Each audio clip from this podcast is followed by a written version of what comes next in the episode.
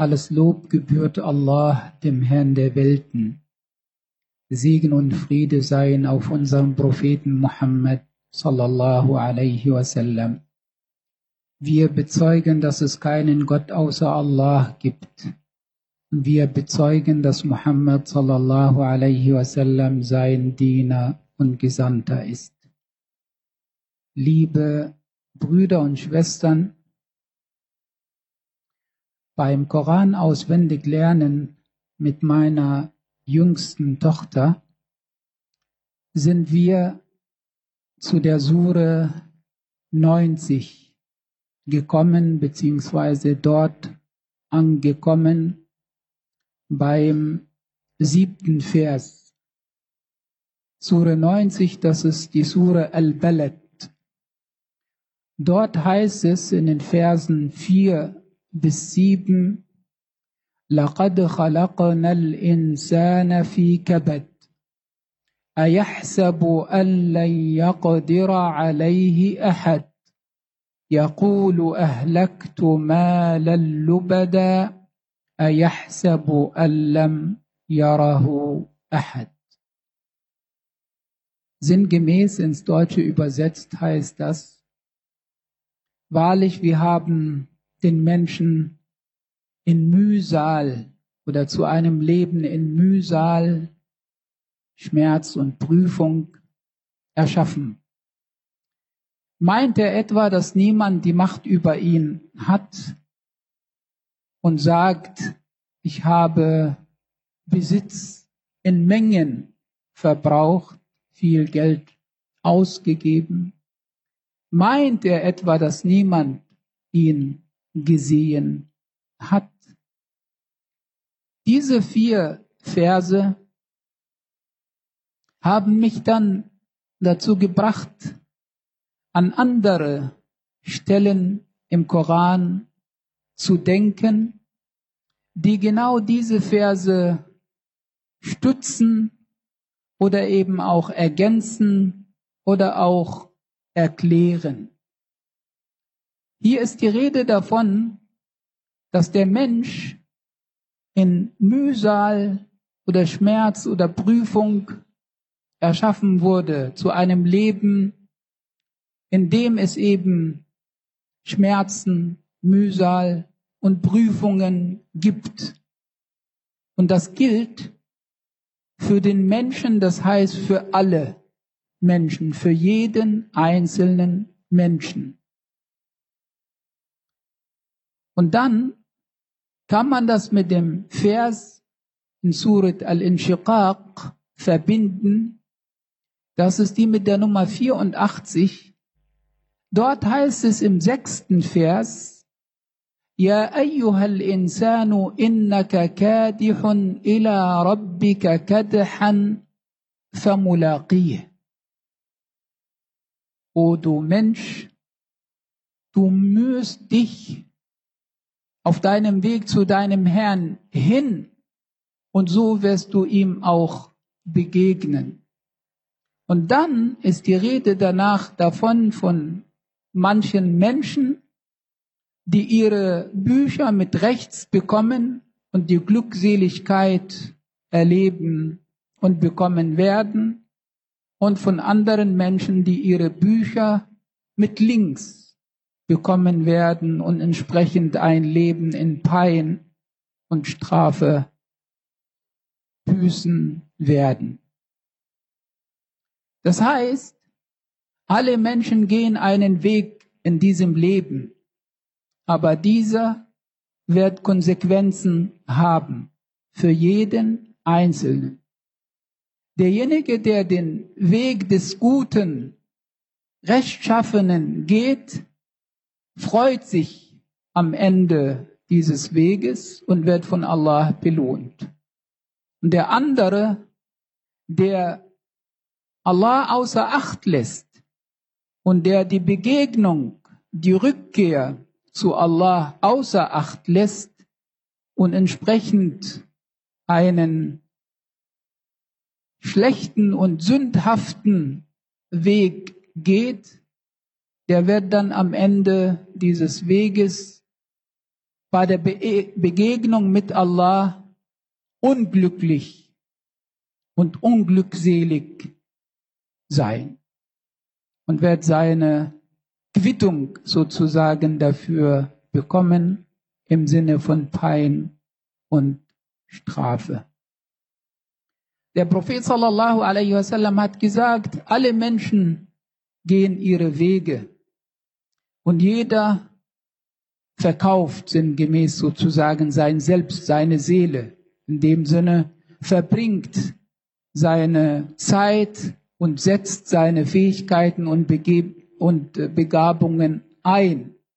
Und dann sagt der Prophet sallallahu alaihi wasallam, der eine gibt sich hin, um sich dann zu erretten bei Allah und der andere gibt sich hin, um sich dann ins Verderbnis zu stürzen.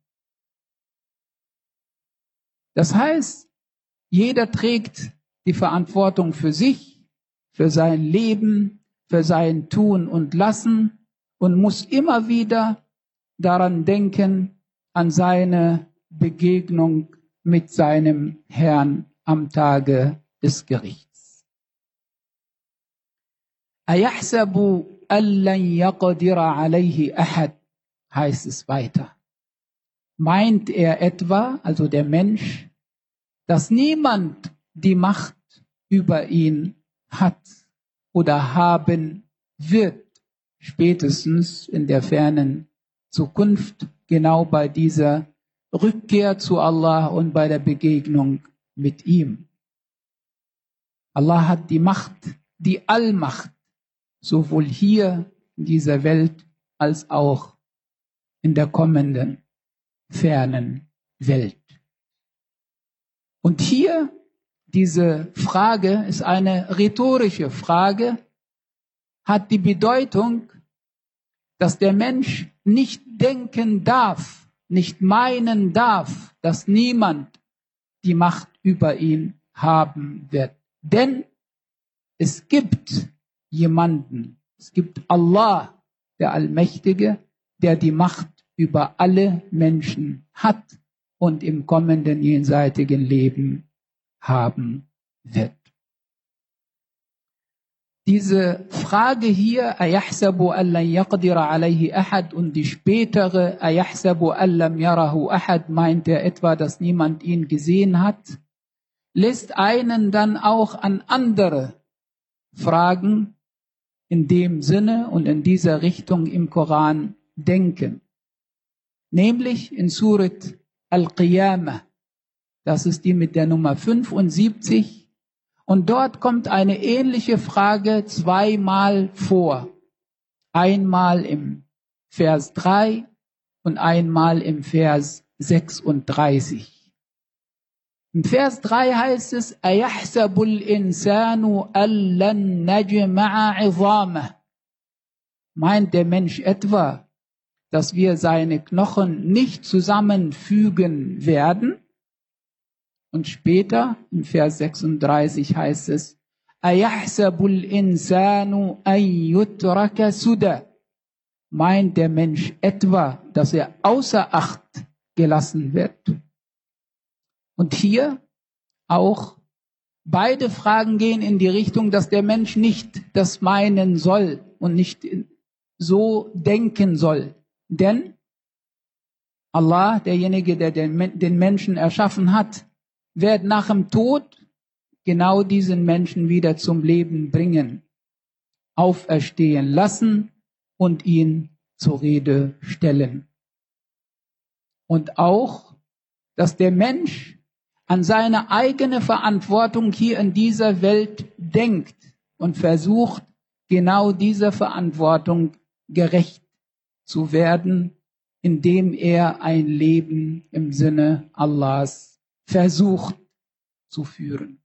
Denn der Mensch ist nicht außer Acht erschaffen worden und auch wird nicht außer Acht gelassen werden. Es heißt dann weiter, Yaqulu ahlaktu malan lubada. Der Mensch fängt zu argumentieren und zu sagen, ja, ich bin reich, ich war reich, ich habe viel ausgegeben, prahlt sozusagen damit. Aber dabei hilft ihm das alles nicht. Denn, das lässt uns an eine andere Stelle im Koran denken, in Surat Al-Humaza, das ist die mit der Nummer 104. Dort in den zwei Versen zwei und drei sagt Allah, spricht Allah von einem Menschen, الذي جمع مالا وعدده يحسب أن ماله أخلده der viel Besitz zusammenträgt und genau diesen immer wieder zählt und zählt und dabei auch meint, dass dieser Besitz ihn ewig leben ließe. Tut es aber nicht. Egal wie reich und wie mächtig und wie angesehen der Mensch in dieser Welt ist, alle werden sterben. Und alle kehren zu Allah zurück. Und alle werden Allah Rede und Antwort stehen. Und alle werden zur Rechenschaft gezogen. Und entsprechend heißt es in dieser Surah Al-Humaza, die mit der Nummer 104 weiter, Nein, der wird nicht ewig leben und der wird sogar in, ins Höllenfeuer gestürzt werden.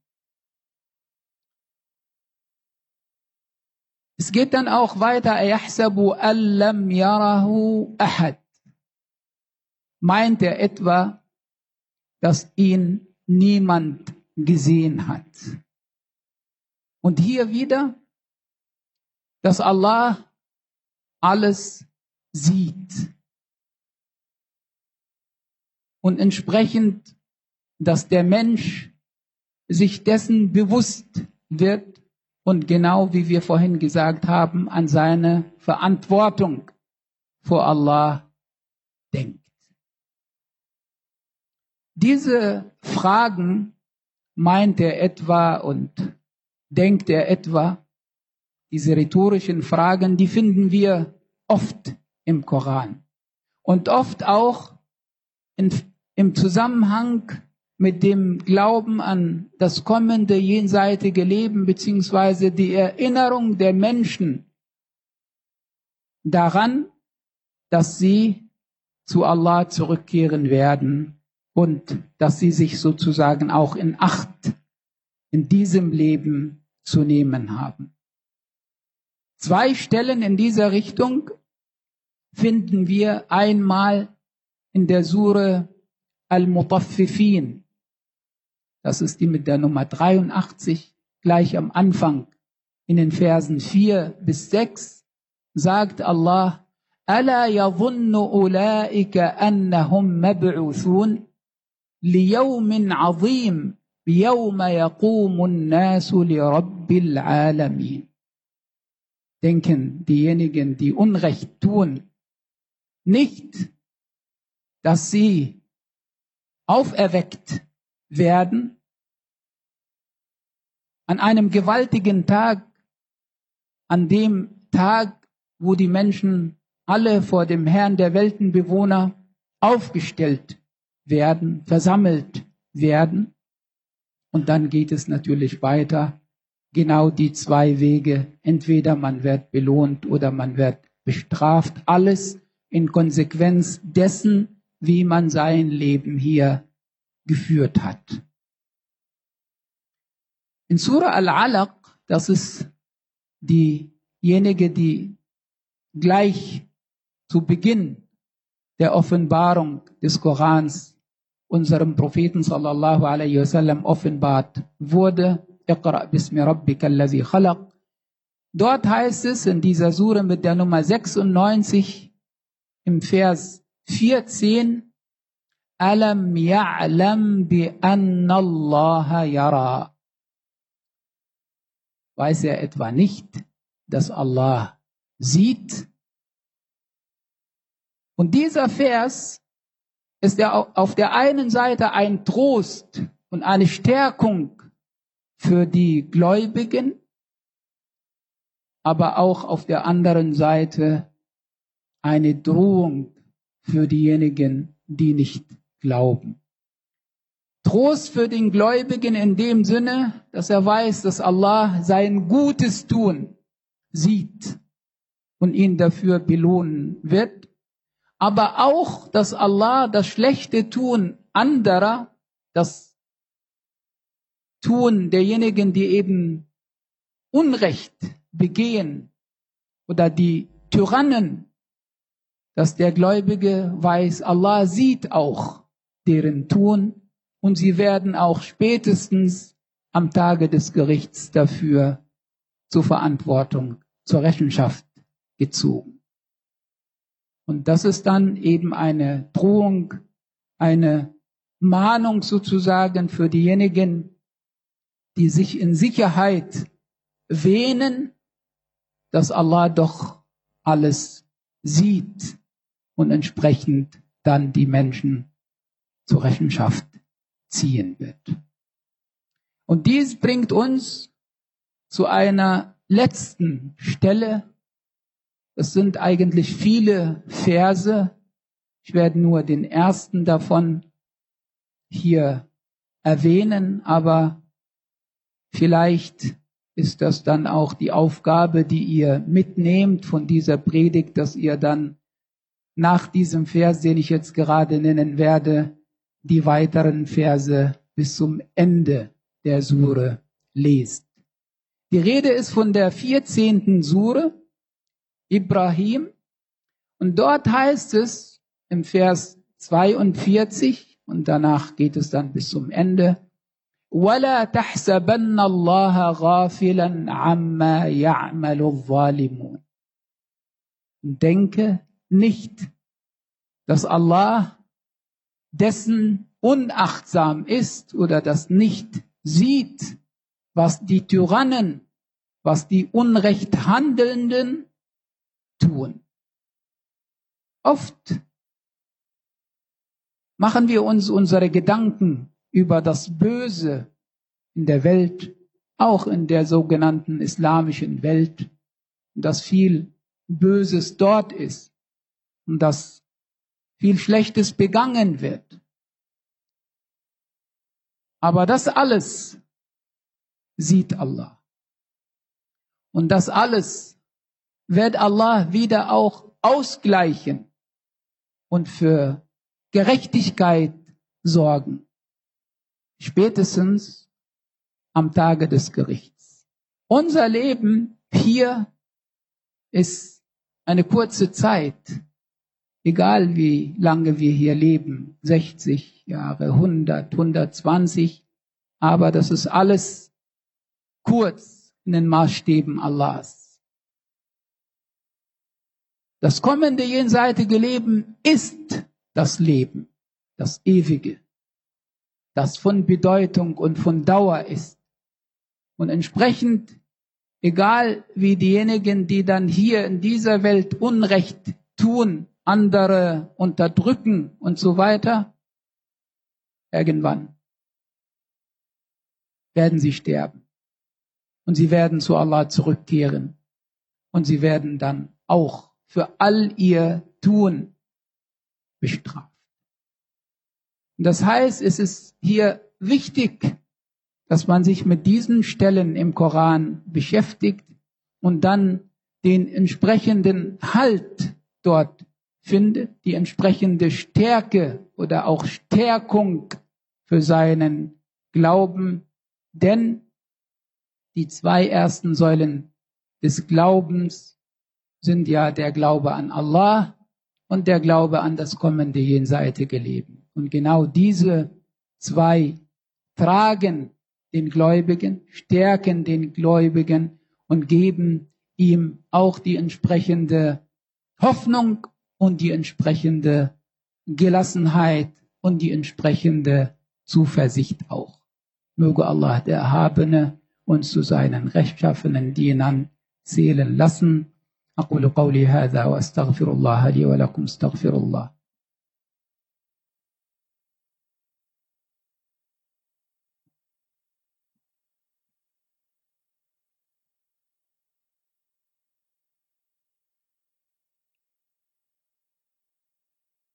الحمد لله حق حمده والصلاة والسلام على من لا نبي من بعده نشهد أن لا إله إلا الله وحده لا شريك له ونشهد أن محمدا عبده ورسوله صلى الله عليه وسلم.